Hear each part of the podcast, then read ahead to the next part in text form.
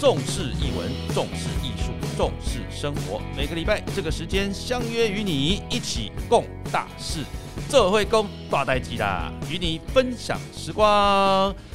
各位听众朋友，大家好，今天又来到了我们春和剧团 Podcast 的时间啊。我们上个礼拜哦，跟大家介绍了理财这件事情哦啊，你们讲说你不理财，财就不理你。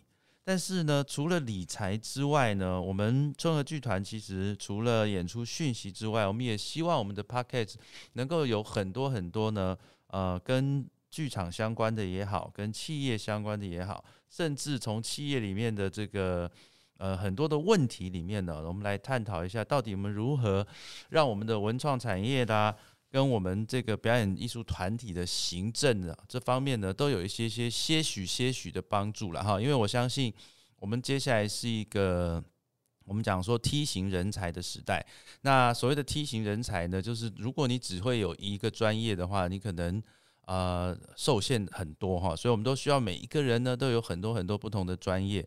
你可能是一个演员，但是你很会理财；你可能是一个导演，但是呢，你也很会。做其他的事情很会管理啊，很会做这个专案啊等等，所以，我们今天呢，啊，今天的节目蛮特别的哈，啊，这算是我们这个正大 EMBA 的学长姐了哈，学长啊，那为什么呢？啊，因为刚好我们在前两个礼拜的时候碰面哦，他送了我一本书，这本书的书名叫做《真的找到问题了吗》。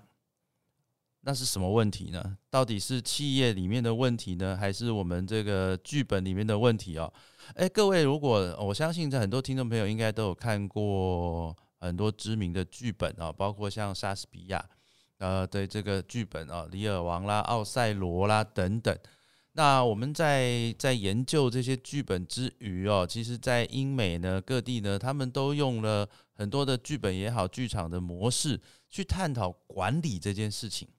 啊，举例来说呢，其实我们在我在很多年前那时候在正大的 AMBA 啊，我们就做过一个实验，我们就把这个经典的莎士比亚的作品啊，我们请呢呃这些 AMBA 的同学们去改编成跟企业相关的，诶，其实是非常的 match。我记得有一年呢，有一组呢，他就是抽到了《李尔王》，OK，那他抽到《李尔王》这个剧本，也就是说他要用《李尔王》的架构。然后呢，去把一个可能产生的企业管理的问题给呈现出来。那他那个时候呢，啊，他那时候就是他们创作了一个叫做“呃，李亚夜市人生”哈，呃，夜市人生，李尔王之夜市人生。也就是说，其实你想想看哦，李尔王他如果我们把这个李尔王变成是我们这个夜市的大亨啊，那他有三个女儿。这三个女儿呢，是不是就等于是这个企业里面的接棒的问题啊？然后就衍生出很多管理的问题，还包含说，哎，你身边到底谁才是啊真正对你好的人啊？真正效忠你的人，还是哪一些只是在你还在这个上位的时候呢巴结你的人啊？这个就是管理上面很大的一个问题。所以我们会用这个莎士比亚这个剧本啊，来跟企业啊去跟管理要做一个结合。所以今天呢，我们特别邀请到这本书的作者哈，真的找到问题了吗？我们以掌声欢迎我们这个作者哈，陈阳林老师。哎，各位听众大家好，狼师好。哎哎，这个狼师很尴尬，现在不能叫狼师哈。这个的狼师会被抓去关，哎，可以叫我名师，哎，但是真正的名师其实是我们是杨林了哈，哎，杨林的我们简单介绍一下，他其实呢，呃，曾经在很多的企业里面哦，呃，担担任这个顾问，那也担任过这个副总哦，哎，你是哪一个副总？是一家上市公司，现在转型了，转型了，对对对，叫大鲁阁，OK OK OK，哎，大鲁阁在基隆。哎，对对对对对对对对，没错嘛哈，没错，他的他的控股集团在基隆，对嘛哈？哎，我们杨林也是基隆人哦。为什么我会知道他在基隆呢？因为我们创业组班有一个就是大鲁阁的里面的哦，真的，真的，真的，真的哦。然后姓陈嘛哈，他们对他们反正他们家族很多人呐，一大一大堆人，还包括钱立委什么的都有一些关系了哈。好。那陈老师其实常年呢在这个两岸担任企业顾问哦，可是我要想请问一下，就是说，在我们这个从去年开始哈，去年的那个 COVID nineteen 开始，那你要去对岸也不是这么容易啦。那甚至就是说，哎，群聚这件事情就变得是万恶之首。可是你们通常在这种气管顾问或者是我们这些老师们，通常都喜欢上实体课。那新冠疫情对你们来说产生了什么重大的影响？呃，讲到新冠疫情，我就谈今天，嗯，今天最夯的话题，这个桃园的 饭店被 群聚，嗯哼。呃，这两年我两岸飞来飞去啊，其实我被关了很久。我算一算，我被关超过两个月。嗯哼，就所谓的隔离。隔离。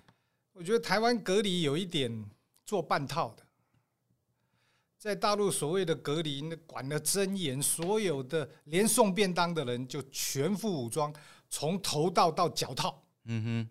然后送完便当之后收垃圾，那整个走道几乎一直弥漫着这个消毒水的味道。嗯哼。那在我们台湾太轻松了，也太太随和了，嗯，要求没那么高。OK，其实那个时候我回来就觉得，这玩真的还玩假的，把我关在这里关半个月，结果进来我房进来我房间，进来连头套都没有，就穿个那个半套的那个隔离衣。嗯嗯，我就那个时候我就觉得怪怪，我就认为如果真的有出事会出事。结果我九月中回来，现在果真出事，这个不。不玩不把它看好，以后出事还会很多。因为现在传染越来越快。嗯，我觉得这一次就是那个中间不是送便当就是打扫的。OK，所以等于是说你在看，刚好你看两边的这个防护的一个状况哦，呃，有有一定的差别。我觉得我们台湾做做不够严谨，不够严谨。对，OK。好，这个部分也是希望我们的这个 CDC 啊，我们未来可以，呃，应该是在防疫旅馆这第一关啦。我觉得第一关如果能够再严谨一点哈，给大家一个严格的把关，那我们会更安全。对，OK，没错，没错。那可是你隔离的这么就前前后，不管是在这边也好，在在对岸也好隔离，那可是对你来讲。你的课程有没有受到什么样的影响？当然有啦，因为实体课受到影响，那后来上网络就是线上上课，但是线上上课跟学员之间的互动就会变得很少。那我后来就排不不不不线上上课，但是今年回到台湾来，有一家就是全球五百大的企业在我们台湾很大，它的集团里面就要求线上上课，结果我第一次上课五台 notebook。这比我在实体上课还要累，上不完。嗯，因为我的课讨论比较多，那这讨论所有的人又分散，那他们又必须要在一个虚拟的空间里面集合起来讨论。那我要一组一组的进去，所以原来一天八小时上到快九小时、十小时都上不完，这是比较辛苦的。哦，但是未来，呃，可以这么讲，就是 routine 的东西，它是可以线上执行的。所以未来还是有可能会发展线上的课程，对，但是 routine 的，那就是很 popular 的。嗯哼。但是如果你要真的能够沟通讨论，然后这一些还是线下才会有效果。好，那可是像你出了这本，真的找到问题了吗？我相信这个就是在你课程当中也好，或者是说你看过这么多的企业啊，不管是上市公司、上柜公司，或者是一般的公司哦。啊，有很多很多的案例，OK，然后可以跟大家分享。可是说实在话了哈，我们讲说这个呃，师傅领进门哈，修行在个人哦。那像您在这么多的企业里面上课，那也在企业里面待过，你会觉得是说你这本书好了哈，或者是说你你的这个上课的教材，那你实物上面呢，跟这个的你的这个呃课程的理论上面。那对公司来讲，这个实物的上面会不会有什么很大的落差，或者是说，呃，如何去应用呢？你觉得？我我我是觉得这样哈，在在我上课的过程当中，我花了一半以上的时间在做案例讨论，嗯，因为我觉得所谓的理论，它不是凭空出来的，所有的理论都是因为很多案例发生之后，让有学士背景的人，他把这一些发生过的案例做归纳整理，找出一个通则。嗯，好像这个通则在这一些状况里面，它是会发生的，所以形成理论。但是它跟实物还是有差距。如果你要把直接的理论套到企业的实物上面，就是你西装好看啊，每一个人身材不一样啊，你要去做调整，要去修改啊。那这个调整修改，其实就是在案例讨论里面打磨。嗯，呃，从认知心理学的角度来讲，每一个人的成长，在他的认知里面会有呃既定的的的认知会存在的。那这个叫做 mental model，啊，心智模型。那这个心智模型，简单讲就是我过去的经验啊，看过的书啊，我生活的历练啊，就会让我对某一些事物有既定的想法。那当你在处理事情的时候，这些既定的想法就会跑出来，占据你在处理的思维。But，你这些既定的想法对错合不合用在这里，就会有问题。那我们去学习理论，这些理论进来之后，如果你不好好的在案例 case 里面做运用，这些理论会束之高阁。哎呀，在事后讨论的时候才发现，我在哪一天上课，某一个老师有讲这个，可是当事情发生的时候，你不会拿出来用，为什么？因为你的心智模型会把你旧有的实施方法占据了。所以新的东西进不来，那怎么办呢？很多企业里面的主管就是很辛苦，在处理很多事务方面去做这些理论跟你原来心智模型的打磨。那我们希望上课的时候，事先能够找到一些相对的理论可以用的，不相对的案例可以用的案例，在这个 case 里面让大家互相讨论，把你原来的心智模型的既定之见。跟你新学到的理论能够结合，在打磨过程当中产生另外的火花碰撞，之后就会我们所谓的提升管理能力，其实是在这个过程当中一步一步提升的。主要是我的想法是这样。可是像你们你在上课哦，大部分都是面对的都是那种大型企业，对不对？对，大型企业。那像我们这种中小企业呢，怎么办？其其实哈，那个案例讨论需要的人。不需要多，嗯，大概我平常一组六到八个。那案例讨论有一个非常大的好处，你会发觉同样一个问题丢进去，同一个公司不同的六到八个人，很可能有四种跟五种不一样的看法。嗯，那公司不是有既定的政策规定吗？我觉得那都是死的。当我在处理事情的时候，我还是会用我原来既定的一些想法去处理。那。同一个公司这么多的人在那些做碰撞，你会发现这里面有一个好处，我原来没想过的，我原来没用过的，跟我同一个层级的其他主管竟然在用，哎，我是不是可以听听他怎么用？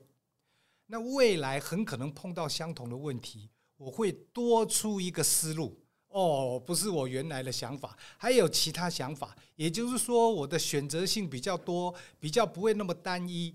未来让你自己犯错的几率会降低。原来你有成见，我所谓的主见，那但是这个主见有排他性。那如果在这个讨论里面，经过几次讨论，多听听不同的意见，或许你又犯错的机会会比较少。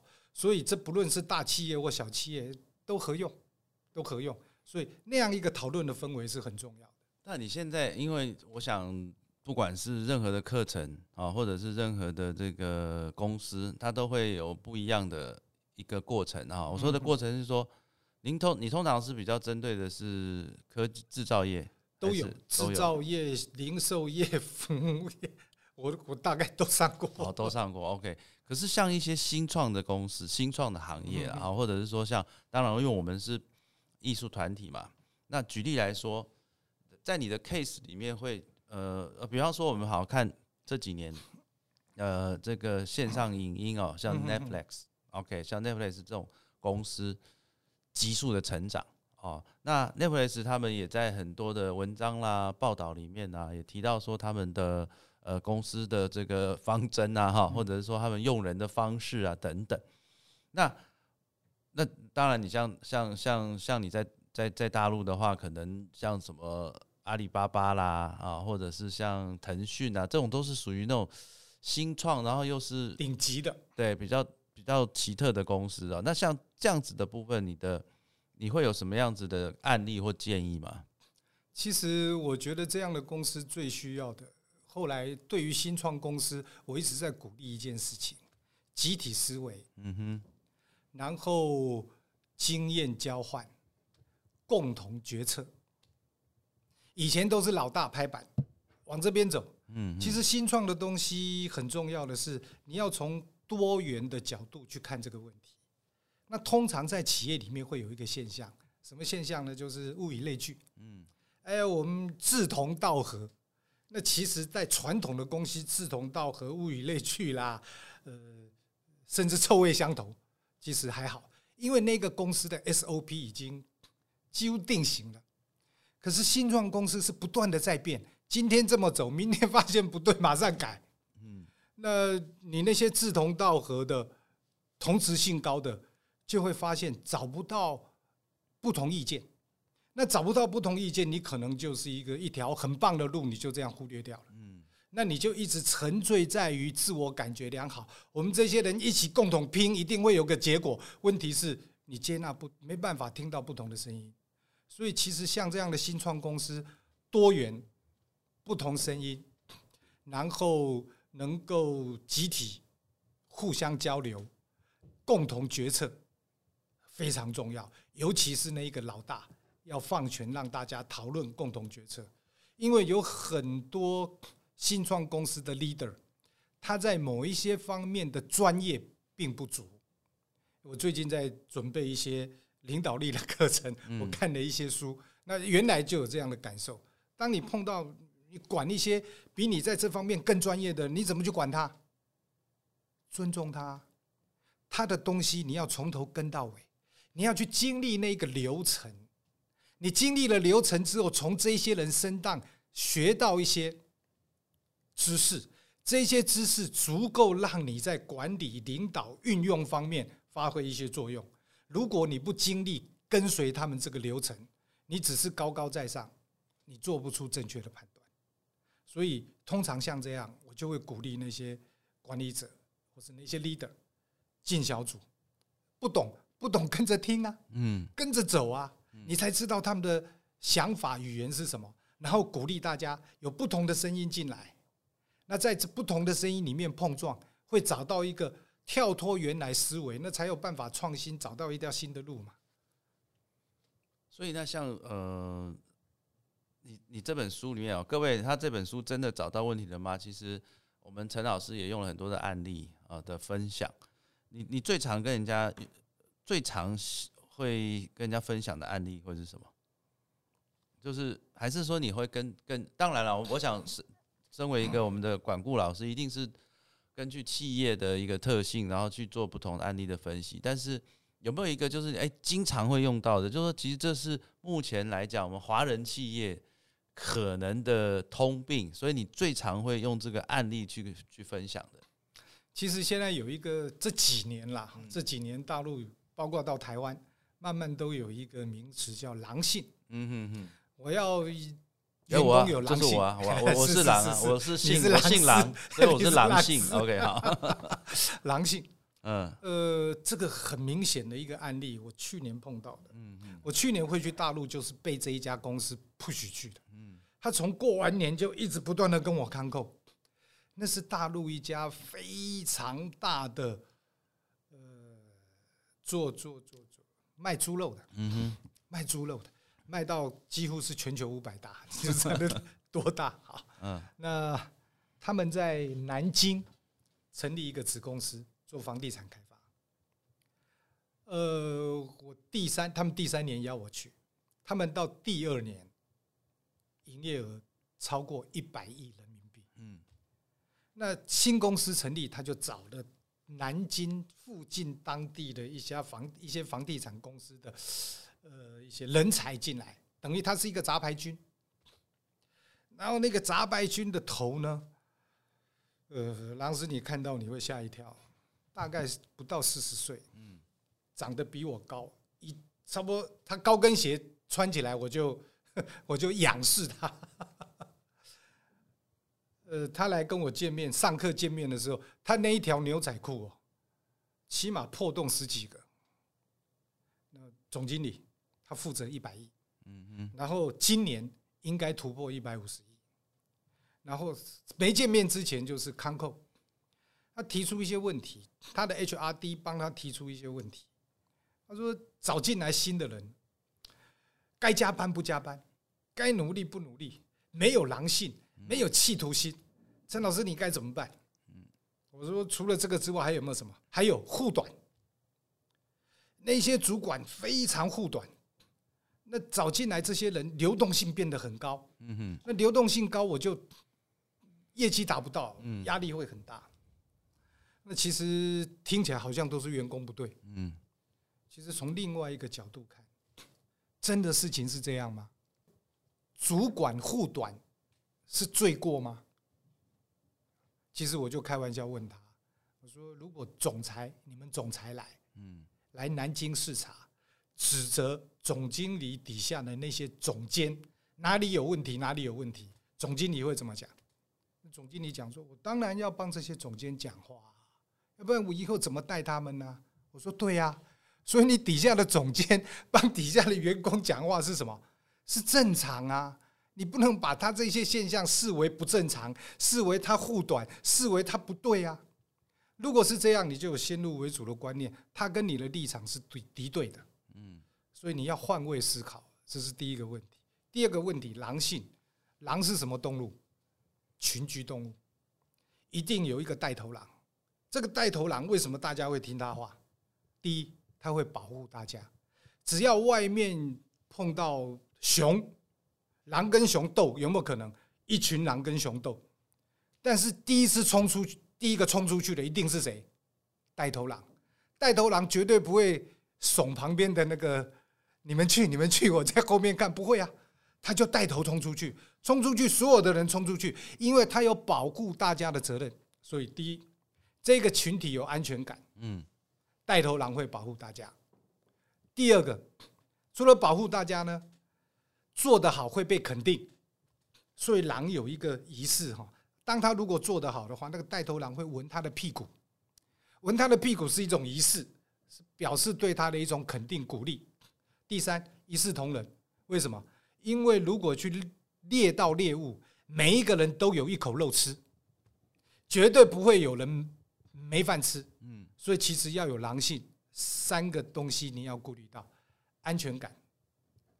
成就感，嗯，第三个公平性，嗯，那如果我们企业有这样的一个氛围，员工就会有狼性。什么是狼性？积极寻找目标，找到目标咬住不放，非达到目的不可，这就是狼啊！你让他有安全感、有成就感，一视同仁，他就有机会这么做。所以应该是要去先去讨论一下。新进来的这些从别的地方挖进来的这些员工，我们有没有给他很多呃可以施展的机会？有没有给他舞台？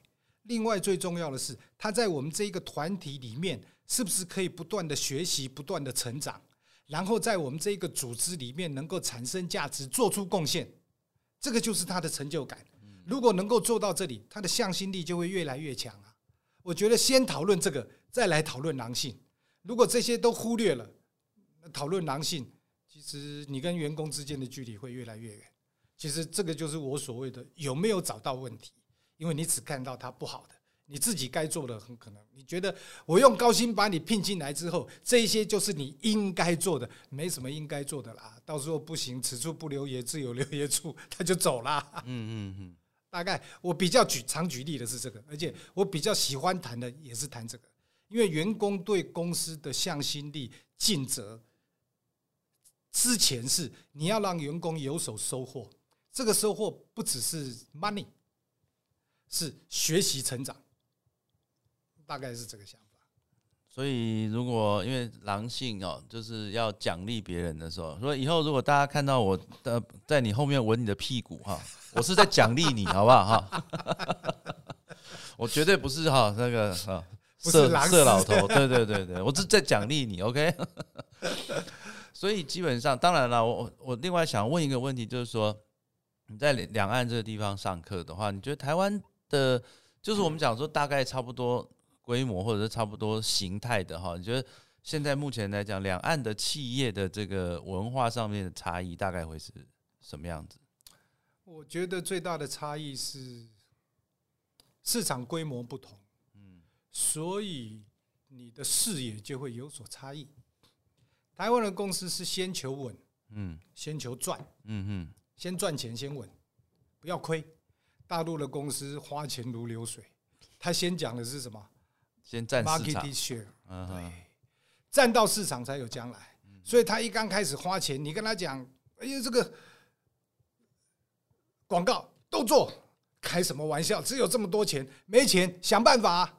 你这些不赞助，嗯。没办法让大家知道，因为十四亿人口，嗯，你怎么样在它的核心地方投入最有效的资源？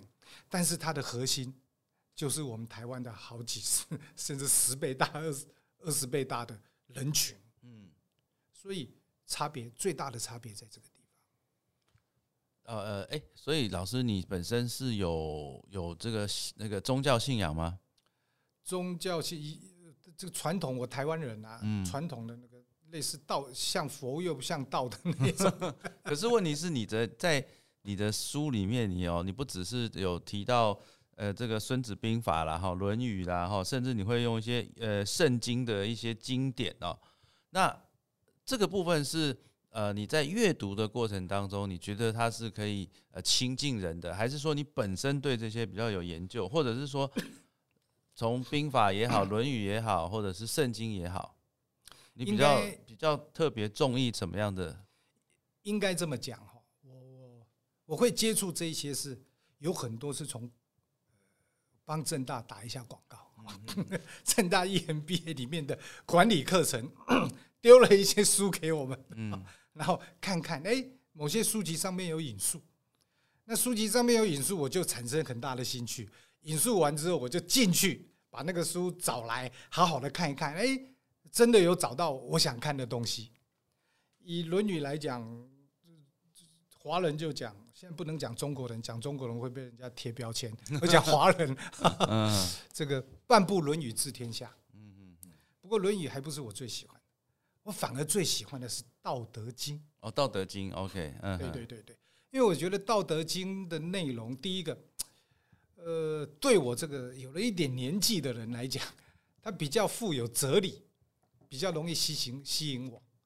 第二个就是说，它比较容易引导我的思绪，我的思维，对我会有比较大的一点启发。比如说，我就引用《道德经》里面的一段，第六十八章里面的一段，在我的课程里面用 PPT 放出来，跟跟这些企业的学员讨论。这一段话的内容大概。大概是这个样子。他说：“善为士者不武，为是那个天下为公的，善为士，士是士农工商的士。善为士者不，什么意思呢？善于带兵的人不会穷凶斗狠。如果你善于带兵的人又穷凶斗狠，你会发觉天下永无宁日，而且这一个人大概也不会有好结果。善战者不怒，善于打仗的将领。”不会随便发发怒，他会善于打仗，就是他要够冷静。随便发怒呢，就会失去理智。善胜敌者不语，善于打赢敌人不语，就是那个语是你与我那个语不语。语的意思，时间翻译就是不正面冲突。我我很会打赢别人对方，但是我打赢他的方式不见得要正面冲突。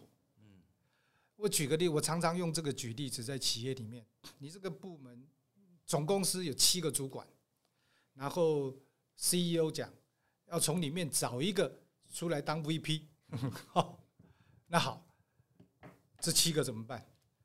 以前我们看的宫斗剧就是有人会挖六个坑，把另外七个人埋掉，然后他自己爬上去。可是你会发现，这六个人如果不死，从坑里面爬出来，这六个人会一起挖一个坑，把你再拉下来埋掉。所以你这样跟他们斗，你升上去，没有人会帮你忙。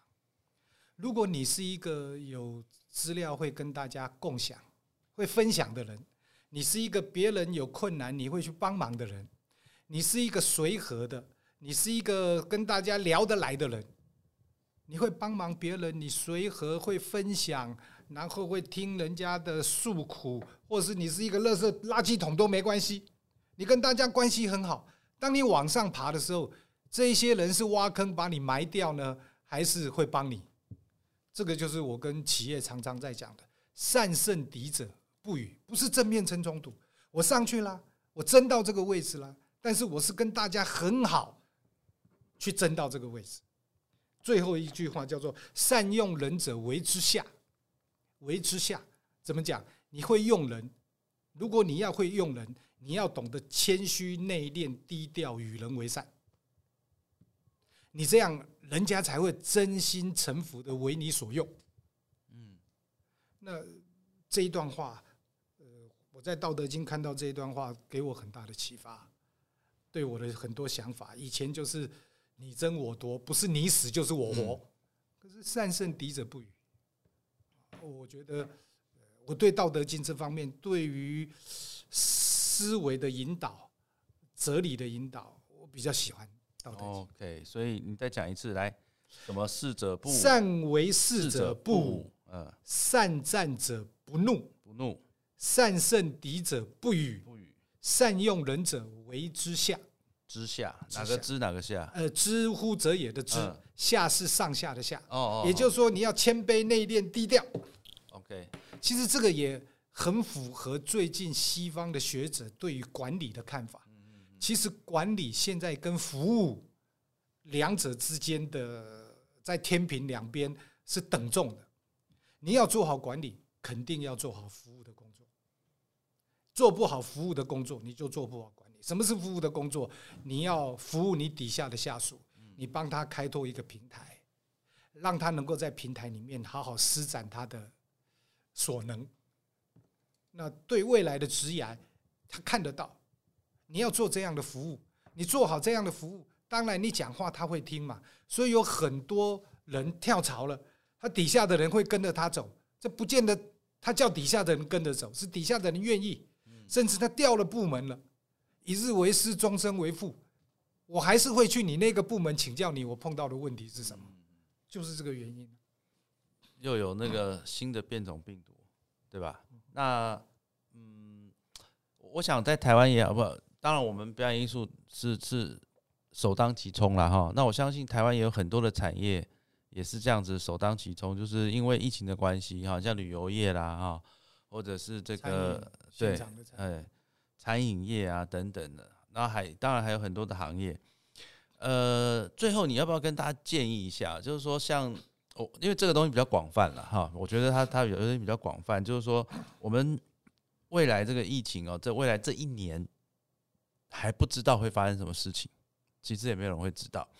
然后那我们新冠疫情已经打破了所有的这个这个很多事情了哈，很多很多行业都已经，你看像昨天苹果才宣布说本来要。回去上班的，不回去了，又回又宣布说不用回去了，所以其实很多人也习惯在家里工作。哎，可是你，我举例来说，你像苹果这样的一个公司，没有人去上班，但它市值还是这么高啊，对吧？哈，那所以就你的观察，你对于未来这一年或者是这一两年，哦，呃，有什么样的观察跟建议？就是说。当企业遇到了这样子所谓世界性的变化的时候，啊，有没有什么期许或建议？那当然建议的话是，嗯，不管是企业也好了啊，或者是像我们这种小团体啊，就是客气，对对对对，就是你的观察跟建议，最后跟我们听众朋友来分享一下。我觉得先从宏观来讲吧，宏观可能我们做不到，但是它是一个现象。COVID nineteen 之后呢，因为量化宽松。所以产生了一个现象哈，贫富不均，未来会会越来越严重。您不知道哈，呃，我今年在大陆看到一个现象，嗯，是我很难相信的一个现象。大陆现在有一些大的大的卖场、商场，它里面会有集齐食品的专门店。啊，集齐的就快要到期的，对，嗯哼，他们今年从原来进口集齐食品的公司。增加了百分之七十，嗯哼，然后生意非常好，结果去看，超过接近六十 percent 买季期食品是三十呃二十五岁到二十六岁到三十五岁之间，为什么会去买季期食品？便宜呀！便宜。我为什么会去注意？因为我偶尔想喝个啤酒，有德国啤酒，我在他们的大超市，一瓶五百 CC 的德国啤酒。很可能三十几三十块人民币，三十出头。我到那个集齐食品变成十五块，一看哦，原来在三在两个月就到期了，是卖的很好。你为什么会去卖？收入减少，收入减少。其实量化宽松之后，利率降低，没钱的人不太敢借钱，有钱的人刚好啊。那你会发觉全世界的股市都在涨，为什么？因为。利息便宜啊，我来炒股啊，那基金啦、财团啦这一些，就就就是对他们有好处，所以贫富之间的差距会越来越，是第一个状况。第二个状况，呃，未来垄断的情形会越来越严重。嗯哼，我举个例子，二零二零年美国那五大公司，哪五大公司？就刚刚提到的 Apple，嗯，Alphabet，啊不就 Google 的母公司，Facebook 嗯。Microsoft，还有一家这个这个这个 Amazon，Amazon，对，这五家公司在二零二零年，嗯，它的净利润增加的四分之一，二十四 percent，开什么玩笑？我们尽力要增加五 percent，股票就怎么样大涨？它增加二十四 percent，然后它的净值增加二点七倍，达到多少？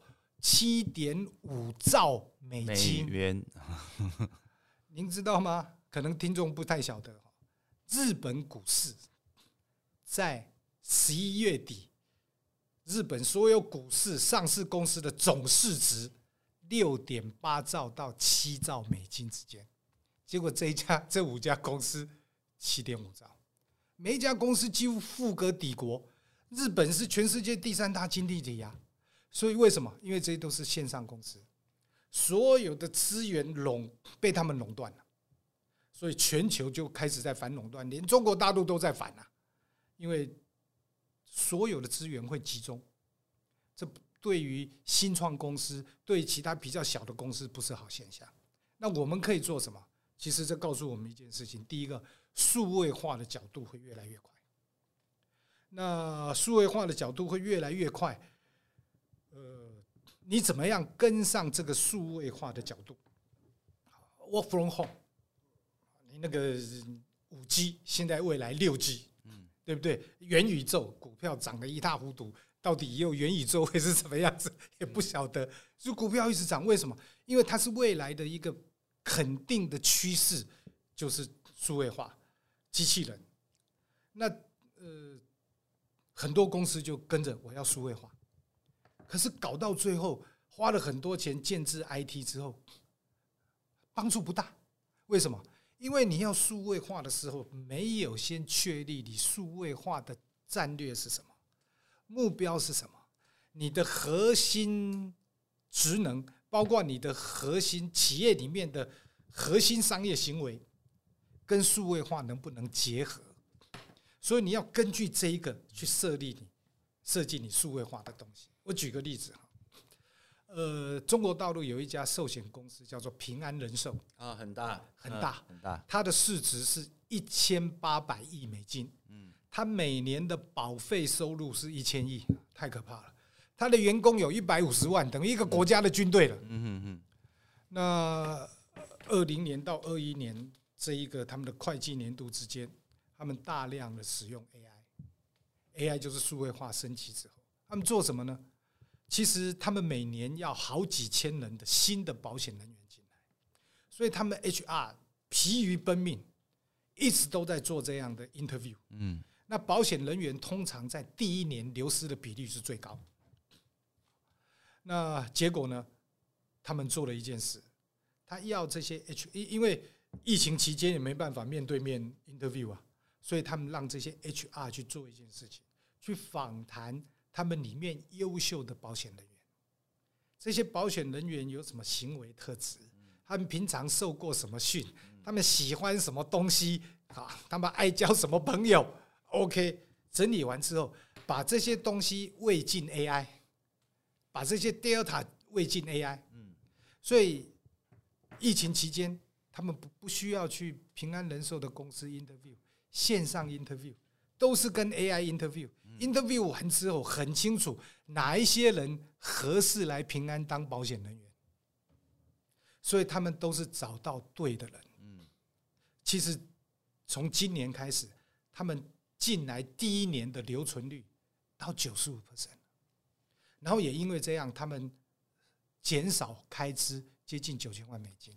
那这个 AI 就有用，因为我就是先从这个地方开始，所以千万不要为了 AI 而 AI，很可能你花了一堆钱，不晓得要做什么。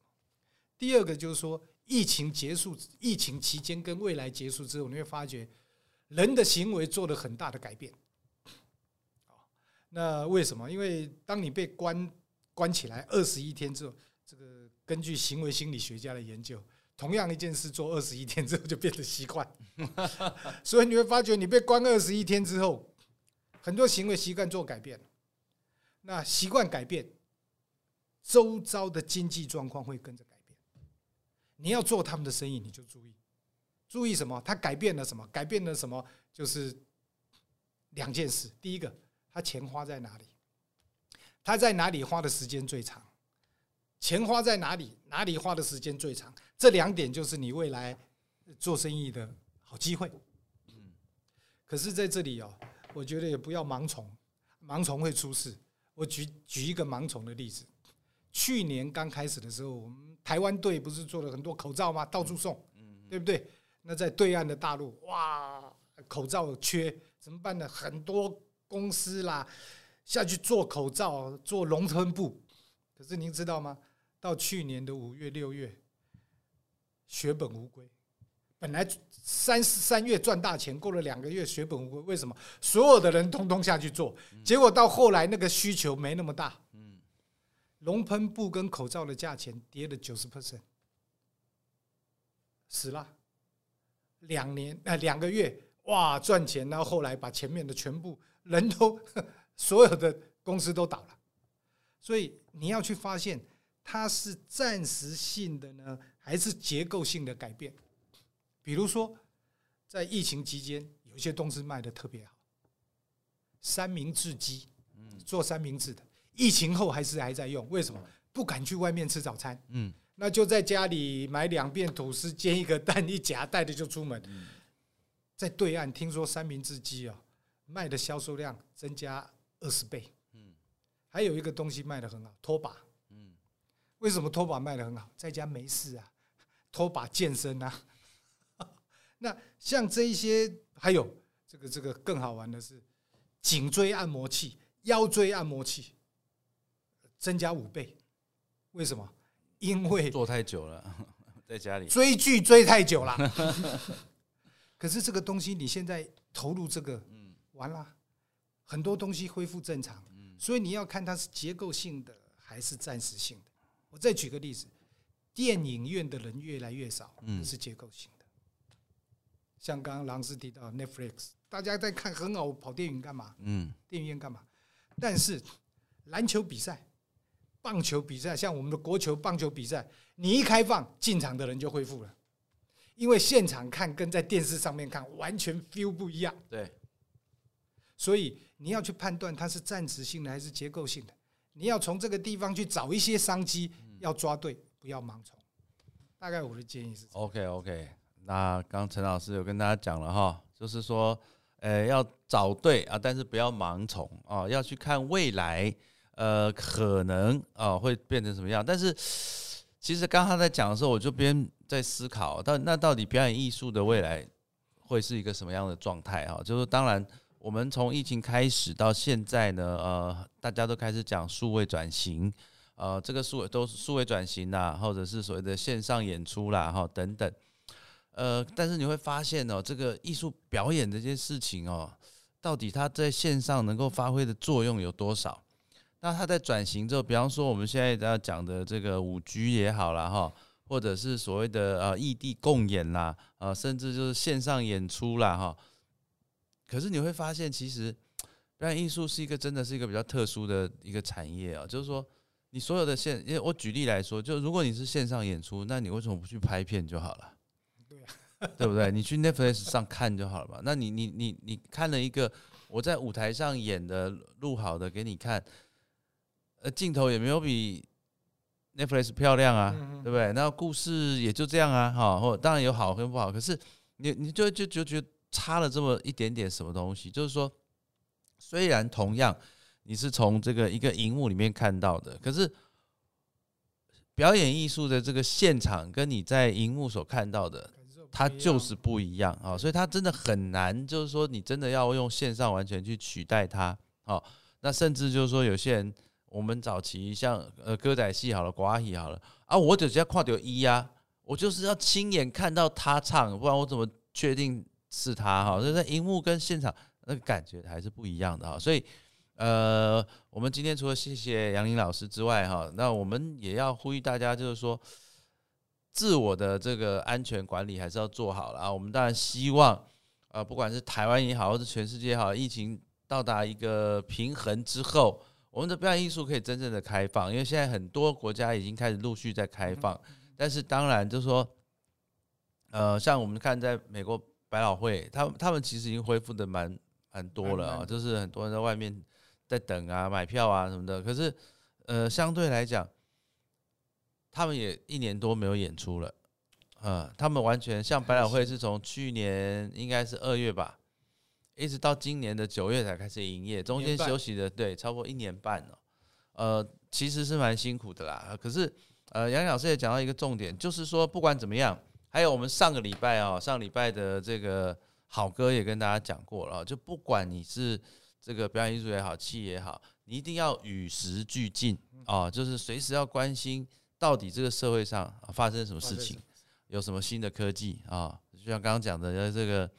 保险公司的 interview 都可以用 AI 来处理的啊，就是说数据，你只要数据够大啊，你当然就可以更精准的抓到一些原则。OK，好，再次的我们谢谢杨林老师哦，远从基隆跑来这个，哎呀，不晓不好意思，不晓你住基隆啊？不会，如果你知道你住基隆，我们就用电话就可以了，就不用亲自跑一趟了哈。再次谢谢谢谢谢谢杨林，谢谢各位听众，那记得。白象文化出版的，真的找到问题的吗？即使你不是这个企业界的哈，我想表演艺术界也可以拿来看一下，因为它里面有很多的案例哈。我相信，呃，有两个可能性，一个可能性是哇，其实我们看到很多的剧本，它其实就是真实呈现啊。第二个呢，其实我们也可以在自己的企业里面找到一些问题啊。好，重视译文，重视艺术，重视生活。每个礼拜这个时间相约与你一起共大事，周回来攻大代机的，与你分享时光。拜拜。